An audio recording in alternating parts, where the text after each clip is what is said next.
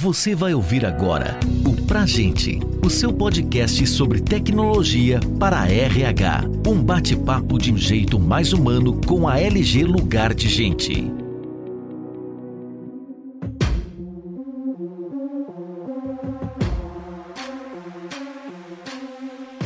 Olá pessoal, tá no ar mais um episódio do podcast Pra Gente, da LG Lugar de Gente. Eu sou o Danilo Camapum, sou gerente de gente e gestão aqui na LG Lugar de Gente. E a gente hoje vai falar sobre o tema gestão de talentos, como eliminar os silos e conseguir o engajamento no trabalho híbrido. E para bater esse papo aqui comigo, a gente convidou o professor Luciano Alves Meira. Ele é escritor, professor, sócio fundador da Caminhos Vida Integral e inclusive parceiro da LG, está com a gente desde 2019 no desafio aí de desenvolver, de formar a nossa liderança numa visão aí cada vez mais humanizada. Bem-vindo, Luciano. Gostaria que você se apresentasse aí para os nossos ouvintes. Ah, obrigado, Danilo. Você já me apresentou e para mim é muito honroso, né, fazer parte aí desse movimento de desenvolvimento humano dentro da LG. A LG é essa empresa que eu admiro, é uma empresa que ao mesmo tempo é pioneira e é inovadora, líder no seu mercado, né, e sabe o que está fazendo nessa área do desenvolvimento humano, enfrentando, né, os desafios que estão aí para todas as organizações. Eu agradeço o convite e parece que o nosso tema é um tema que, vamos dizer assim, pode ser realmente bem útil para quem está nessa luta aí de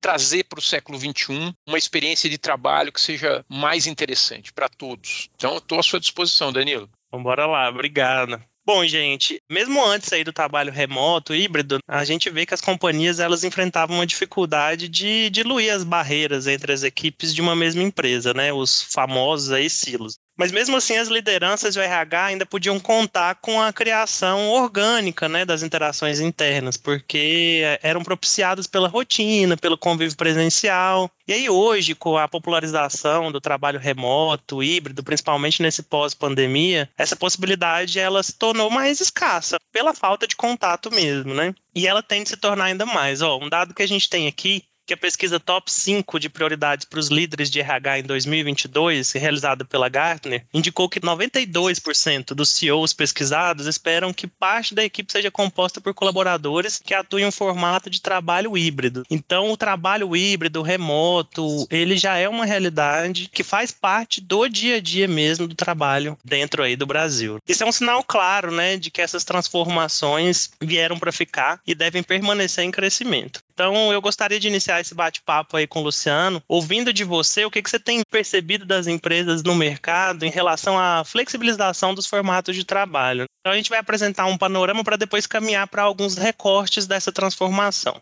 No papo de hoje são os silos e o engajamento dos colaboradores. Você pode falar um pouco para a gente, Luciano, da sua visão aí sobre esse movimento e o quanto ela impacta?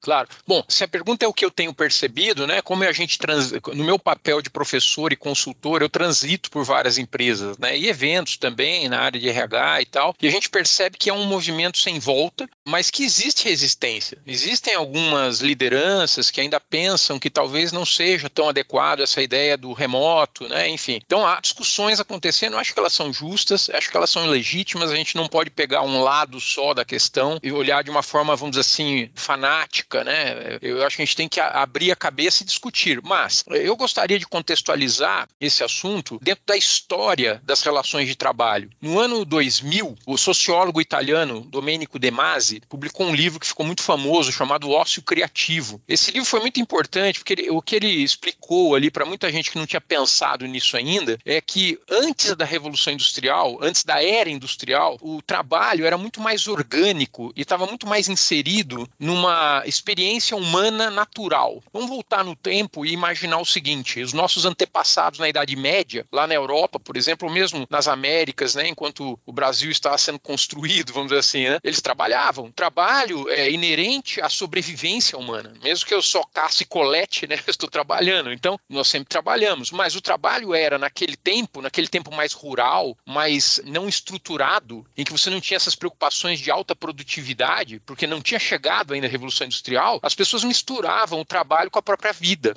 Não dava para você separar, agora estou trabalhando, agora estou vivendo, né? Você está fazendo uhum. tudo ao mesmo tempo, você acorda de manhã, você está ali no campo, você está mexendo na terra, mas você também está atendendo uma pessoa que quer conversar com você, você está tomando seu cafezinho, tudo isso está junto e misturado. Quando vem a Revolução Industrial, é que existe essa ideia de separação entre trabalho e vida pessoal. Isso não é tão antigo assim. A Revolução Industrial data do que? Do segunda metade do século XVIII. Né? De lá para cá, as teorias, técnicas, estruturas do ambiente de trabalho fizeram uma espécie de segregação do nosso tempo. Então, existe tempo para estar com a família, tempo para viver sua vida pessoal, que aliás é curto, e o tempo para trabalhar. E durante esses quase 300 anos, ou até um pouco mais, foi assim que a coisa veio se intensificando. E chegamos na pandemia ainda muito voltados a esse modelo, é, que segrega, que separa. Mas a pandemia colocou a sociedade moderna e pós-moderna num desafio. Aliás, o Domênico De Masi já tinha previsto. Veja, no ano 2000, muito antes da pandemia, ele falou: olha, nós estamos chegando ao final da era industrial. Nós estamos entrando no que a gente pode chamar de era pós-industrial. E a tecnologia que está surgindo, isso no ano 2000, vai permitir que a gente possa novamente buscar uma integralidade. A ideia da integralidade é isso. Eu não quero me sentir. Tem um Luciano que é o trabalhador, e Luciano que é esposo, ou Luciano que é pai, ou Luciano que sai com os cachorros, né, para passear. Existe o Luciano. E ele está em todos esses ambientes, fazendo aquilo que melhor acredita, né, da sua melhor maneira possível. Isso é, é, ameaça um pouco. Se a gente pensar bem, dentro do modelo racional, racionalista e mecanicista do mundo industrial, isso parece ser ameaçador. Parece que a gente vai perder controle da produtividade das pessoas. A primeira impressão atual, por isso é que existe resistência, né? Alguns líderes assim, ah, mas se a gente deixar essa coisa meio solta ou essa, essa, essa forma híbrida meio solta, a gente sabe se a pessoa está trabalhando ou não a gente precisa levar essa discussão para um caminho da maturidade humana. Nós estamos num processo que requer de nós maturidade. No início da Revolução Industrial, você poderia pensar assim: ah, a inteligência estratégica está lá no topo, aquelas pessoas que sabem o que tem que ser feito e vão desdobrar essas estratégias para a mão de obra, é uma expressão muito utilizada. Hoje não estamos mais nesse momento, né, Danilo? A gente está num momento em que, nós queremos que as pessoas tragam para o trabalho é a sua visão inovadora, sua proatividade, o seu senso de iniciativa, seu empreendedorismo. A gente quer que as pessoas participem de uma maneira muito mais visceral daquilo que está sendo feito, trazendo suas forças autênticas para o trabalho. Ora, eu acredito que agora, é, realmente com essas tecnologias, a gente pode aumentar muito a autonomia de todos, mas ao mesmo tempo aumentar muito a responsabilidade. Veja, onde há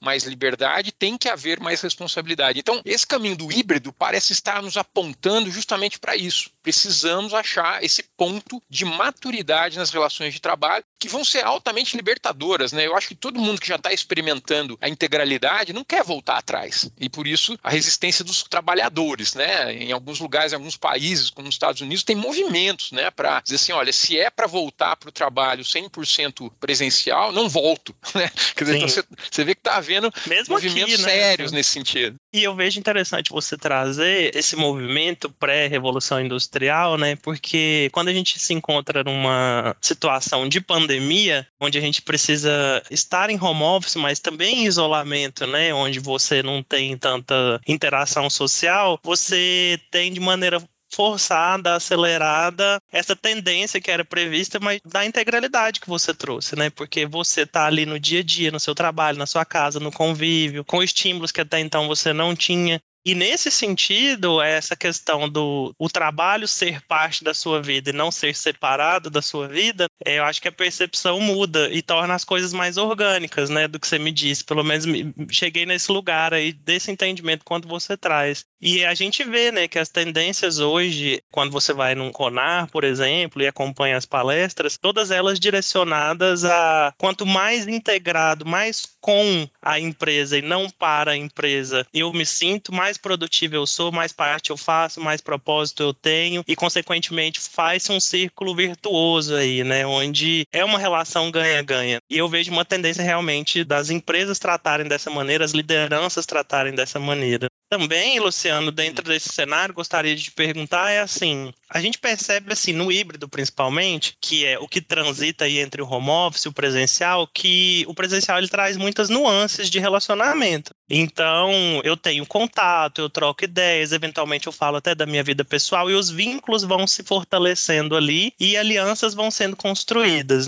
E aí, quando eu penso num, num, remoto mais presente, na sua percepção, assim, quais são os principais desafios para que eu consiga quebrar esses silos, fortalecer esses vínculos? Se você já pensou em algo no cenário remoto, como fortalecer essas relações nesse sentido, enfim, porque eu imagino, e na minha visão, assim, enquanto RH, né, profissional uhum. da área, que esse é um dos principais desafios. Bom, eu, eu vou pedir licença para, de novo, dar um passo atrás e tentar contextualizar agora Agora, não na história, mas na psicologia do desenvolvimento, o assunto, porque senão a gente fica muito na superfície. Primeiro, eu vou fazer uma coisa, como eu sou formado em letras, viu, Danilo? Eu gosto muito da língua portuguesa, eu acho que uma coisa que a gente tem que ter hábito de fazer é abrir o dicionário, né? Então eu falo assim, poxa, eu sei o que é um silo, né? Um silo de grupos dentro da organização que se separam, que se segregam, que se defendem e tal. Todos nós temos um pouco dessa noção das áreas da empresa ou de grupos que acabam sendo segregados. Mas eu falei, ah, não, vamos olhar o dicionário,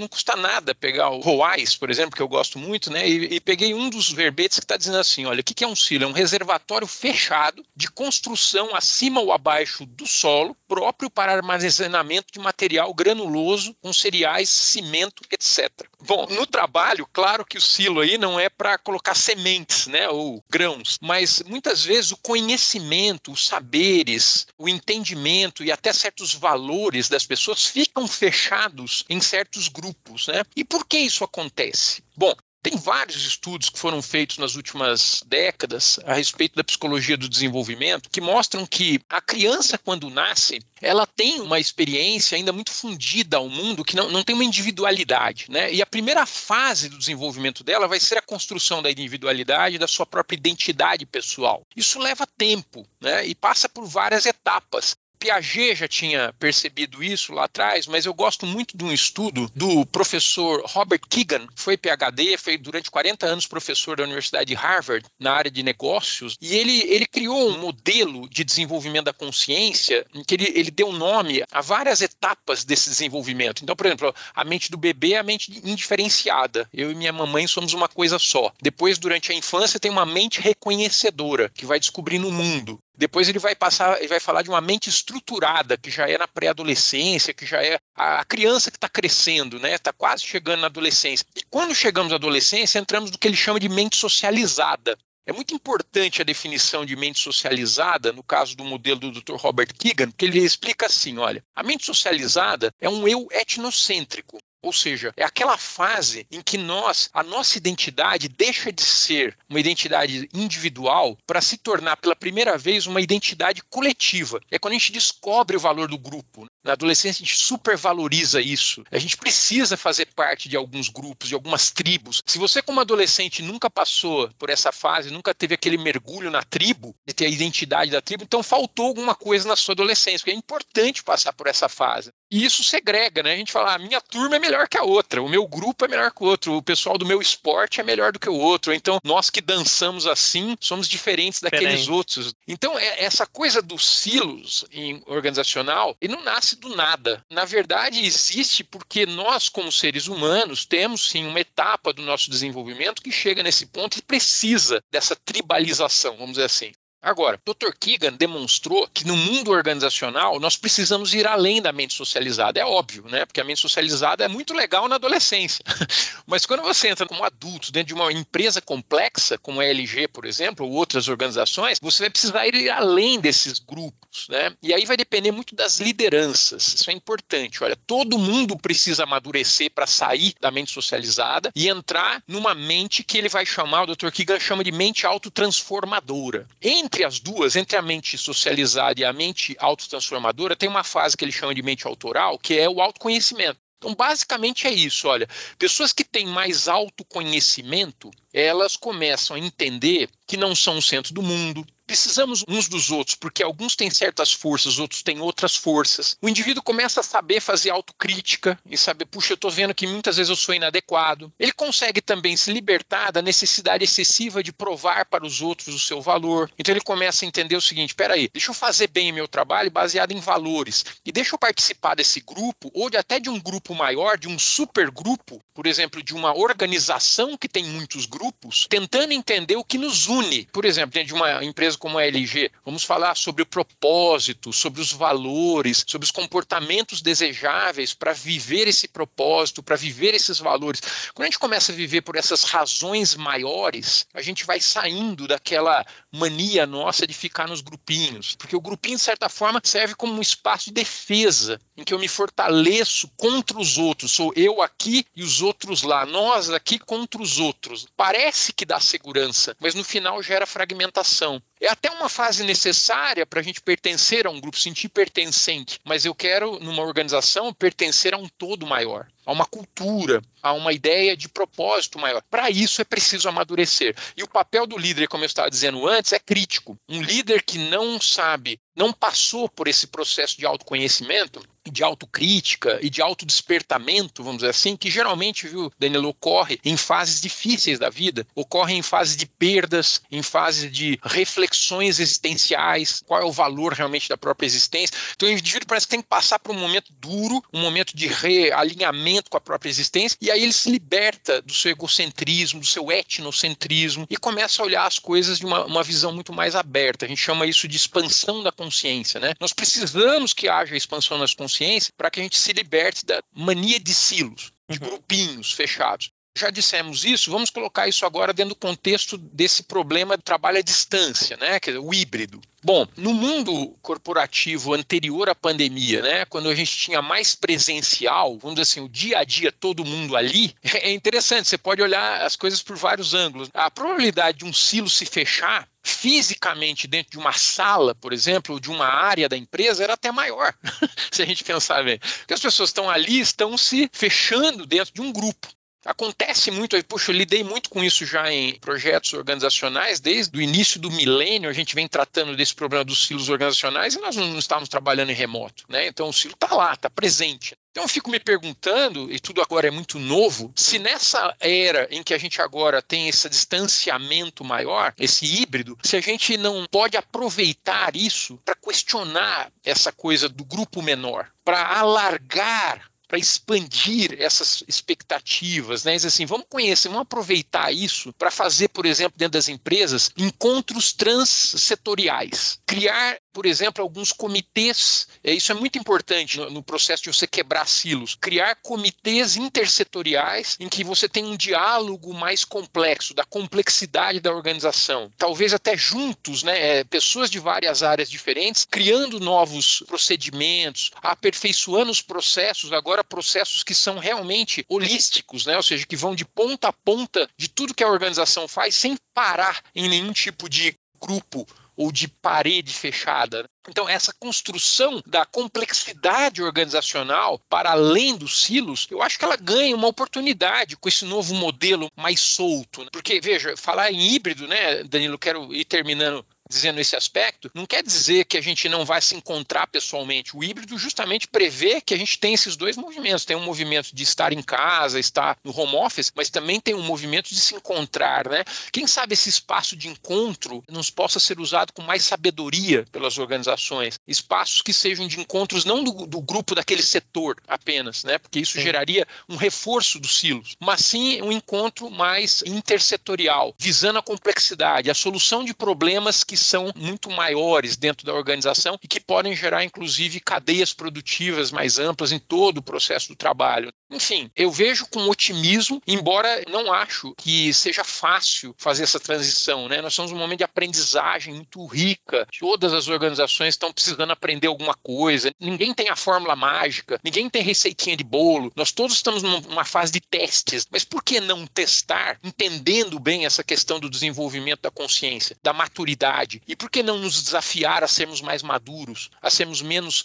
egocêntricos e menos etnocêntricos nesse momento em que a sociedade precisa de mais união? Né? Eu acho que é isso, é isso que a gente precisa trabalhar nesse momento. Espero ter contribuído um pouco com a reflexão, Danilo. Nossa, com certeza. Você foi falando assim e eu fui tendo insights aqui com a sua fala e com a sua referência, inclusive bibliográfica, né? Assim, porque primeiro essa questão de estar em constante aprendizado, que sempre é, mas nesse momento a gente está mais, né? Está em mais evidência. Então eu vejo que a organização ela se coloca no lugar de que o erro é natural, a testagem é natural. Para você acertar, fatalmente você vai ter que errar em algum momento. Então a gente acaba trazendo isso para nossa cultura numa perspectiva importante, interessante. E quando você traz esse ponto, Luciano, e que eu achei super interessante, assim, de aproveitar esses momentos para trazer as interações entre departamentos e não departamentalizada, digamos assim, isso é muito interessante, porque o Spotify, inclusive, trouxe alguns dados de uma pesquisa interna recente de que a realidade híbrida e remota, ela contribuiu em vários aspectos. Primeiro que a rotatividade diminuiu bem, porque algumas barreiras foram foram rompidas, desde deslocamento até a própria geografia, e essas barreiras rompidas trouxeram uma possibilidade maior de diversidade, seja de região, de pessoas, a diversidade em todos os seus níveis. Isso possibilitou uma maior troca. E a diversidade ela é um grande ativo, porque ela permite diferentes pontos de vista, ela exercita tudo que você trouxe na perspectiva do autoconhecimento, né? Assim, a partir do momento que eu tenho uma perspectiva diferente da minha, eu vejo que eu posso também ser diferente ou ser ser complementado e não ter uma razão absoluta ou um conhecimento absoluto. E aí o remoto ele traz essa possibilidade também de, ao não ter geografia, ocorrer reuniões que até então não ocorriam, ocorrer interações que até então não haviam, e quando no encontro presencial eu poder de maneira planejada, organizada, provocar a interação entre áreas. O que você falou sobre as diferenças, eu, eu não acabei não mencionando isso, mas eu queria falar um pouquinho. É certo. É muito importante, que é o seguinte, olha, o desenvolvimento humano, essas etapas que vão se sucedendo para aumentar a expansão da consciência, parte disso é uma dialética que a gente chama de diferenciação e integração. Então, uhum. cada um de nós precisa se tornar cada vez mais autêntico. Eu sou eu, você é você. Cada um de nós tem uma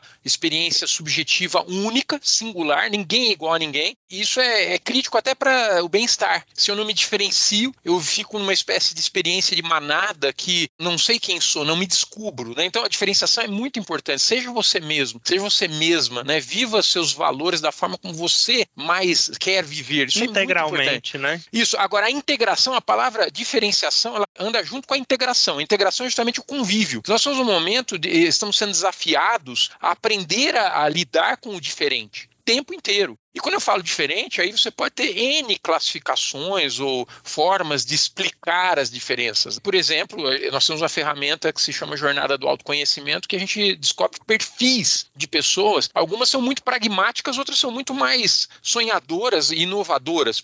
Ah, Sim. qual delas está certa e qual delas está errada? Nossa, as duas precisam muito umas das outras, né?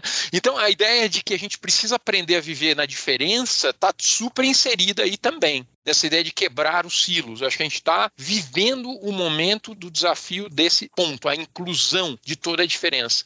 Eu vejo que é exatamente isso. Eu acho que a gente até exercitou aqui o complementar. Essa ideia de ter lugares diferentes discutindo o mesmo objetivo, o mesmo propósito, é, é, o que gera esse complemento que acabou de acontecer aqui. E do que você trouxe, eu acho muito interessante também, a partir do momento em que eu me entendo dentro desse processo, conheço as minhas forças, vejo como elas podem contribuir, elas podem ser complementadas, isso está diretamente ligado ao meu propósito. Então, é o que eu busco de realização e eu consigo fazer o match com a organização onde eu tô. E isso é muito poderoso, né, Luciano? Isso, eu acho que é a perspectiva. Eu fico muito feliz quando eu vejo as organizações se movimentando nesse sentido, mostrando que a integralidade do colaborador dentro das companhias ela é ativo para a produtividade, porque de fato é você promover o bem para ser produtivo, né? Trazendo até para o nosso tema, estar remoto, estar híbrido, vem muito nessa perspectiva de, de entender o colaborador como um todo mesmo, né? Que é o que você trouxe no, no início da conversa. Ele não é a pessoa X quando está em casa e a pessoa Y quando vai para o trabalho. Ele carrega tudo com ele sempre, é, a todo momento, essa né? Essa divisão é artificial, né? Como, como, bem, bem mostrou o Demasi, isso foi feito né, em prol de um modelo de produção vamos dizer assim, industrial, que nem está existindo mais. Quer dizer, a gente já está ultrapassando Sim. esse modelo. Então não faz mais sentido fazer essas separações de papel de uma forma tão rígida, né?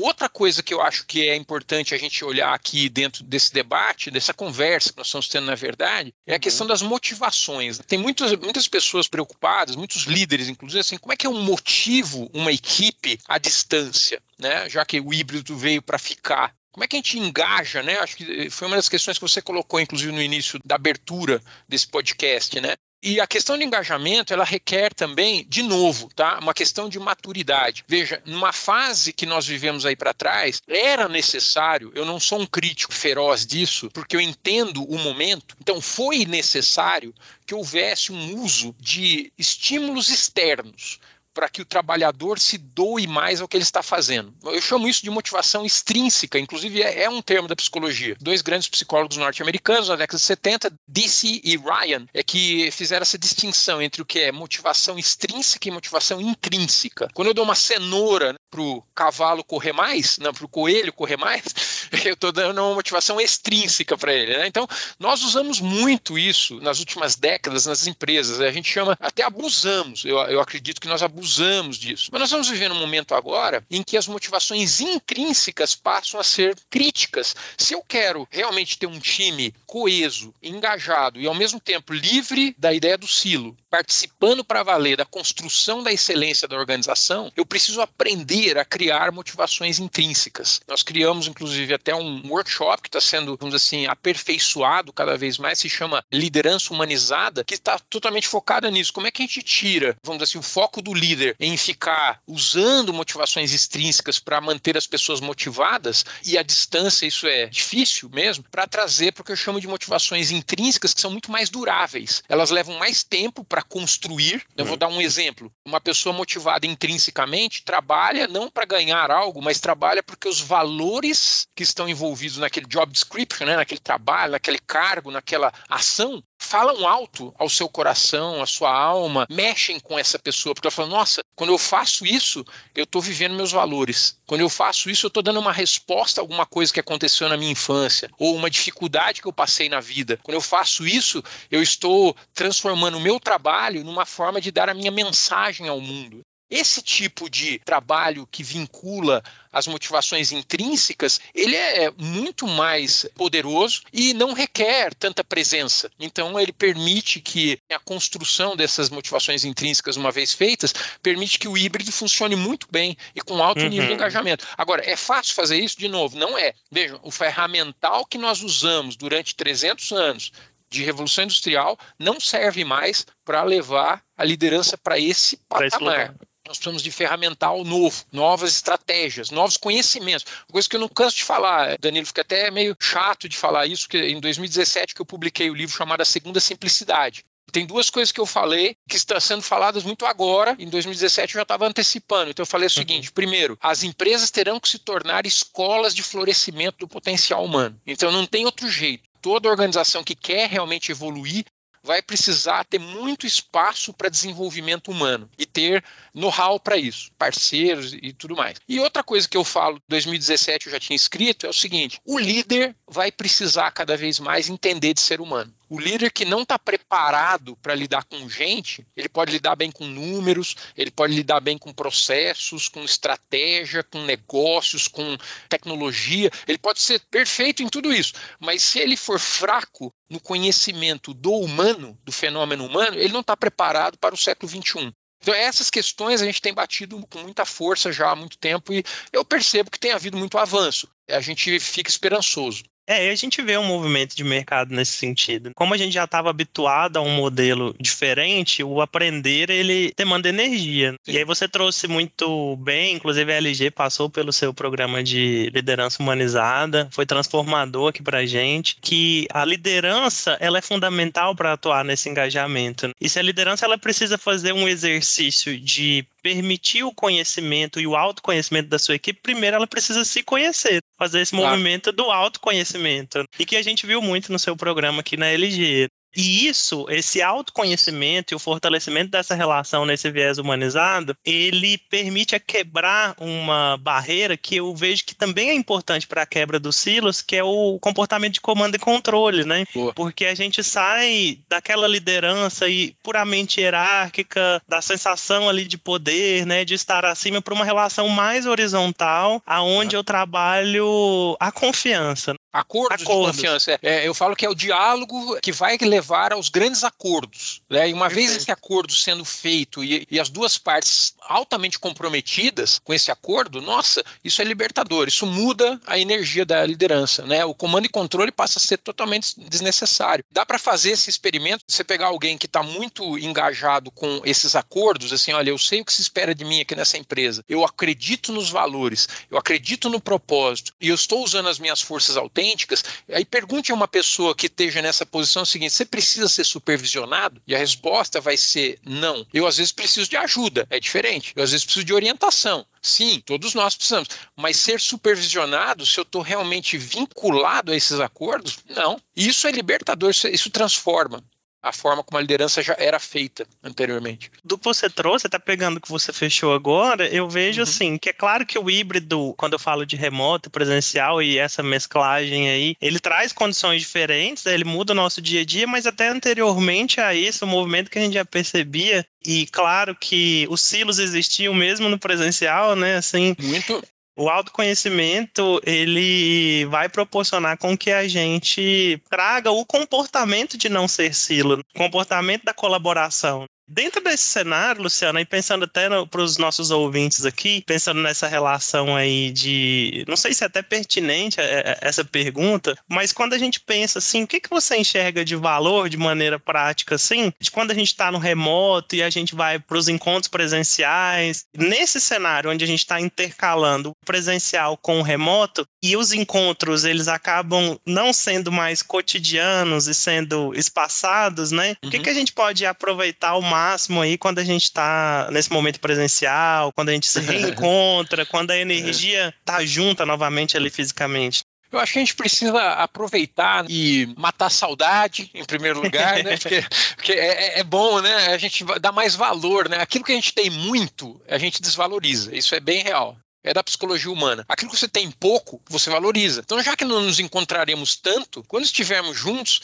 não vamos perder tempo falando mal da vida de ninguém, né? Não vamos perder tempo também é, entrando em, em, desacordo por bobagens, muitas vezes, né? Que um, acontece dentro das empresas. Eu vi, viu, Danilo, quando eu era criança, isso me marcou muito, tanto é que tem uma influência no trabalho que eu faço hoje. Eu vi o meu pai, que era um médico muito bem situado dentro de uma universidade, que tinha outros colegas médicos também, bem situados, e que se encontravam muito durante um certo período e de repente começaram a se afastar por razões de política interna. É engraçado porque eu, eu fiquei muito amigo dos filhos desses outros uhum. médicos, a gente jogava bola juntos, e depois os pais se separaram e os filhos continuaram jogando bola juntos. Ele assim, a gente não tinha a malícia do porquê que os pais não conversavam mais tanto. Mas por quê? O ambiente de trabalho se tornou tóxico por razões políticas, né? Divisões, visões. É o silo acontecendo por razões as mais. E se você for analisar em profundidade, eu acho que nós temos que. A própria pandemia e essa situação de encontros esporádicos deveria nos inspirar o seguinte, Daniel. Eu não posso garantir que isso aconteça, mas eu acho que deveria nos, nos inspirar o seguinte. No fundo, no fundo, nós somos seres humanos frágeis.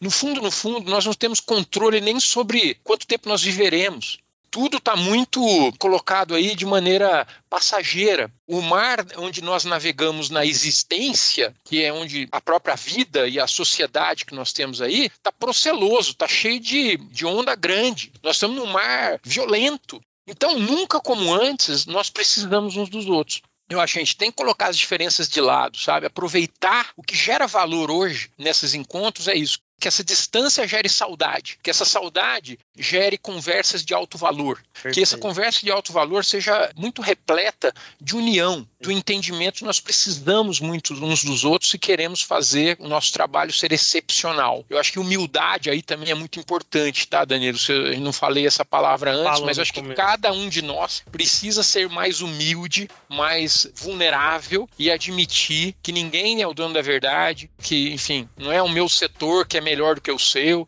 nem sou uhum. eu que sou melhor que você. Nós precisamos nos entender, precisamos dialogar e precisamos achar saídas, porque no final todos nós seremos beneficiados por isso sempre. Eu acho que essa é a mensagem que fica. Nossa, que mensagem, viu, pra gente fechar o nosso podcast.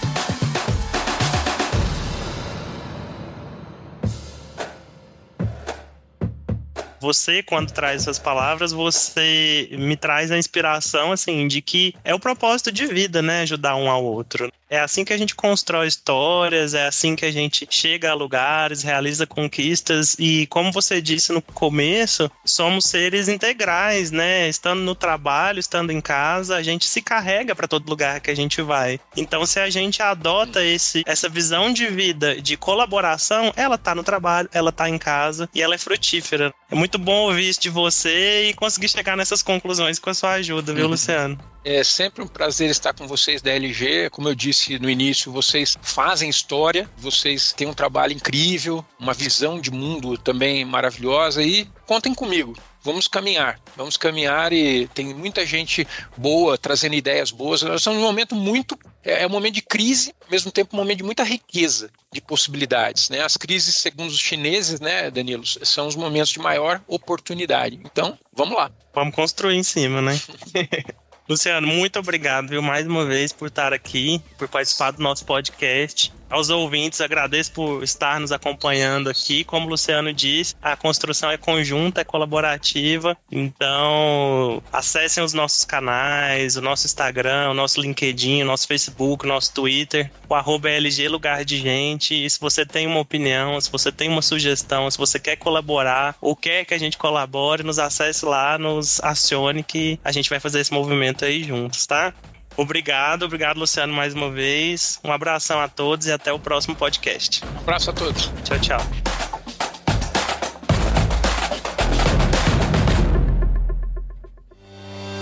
Você ouviu o Pra Gente, o seu podcast sobre tecnologia para RH. Saiba mais sobre a LG Lugar de Gente e confira outros conteúdos como esse em lg.com.br. Este podcast foi editado pela Maremoto.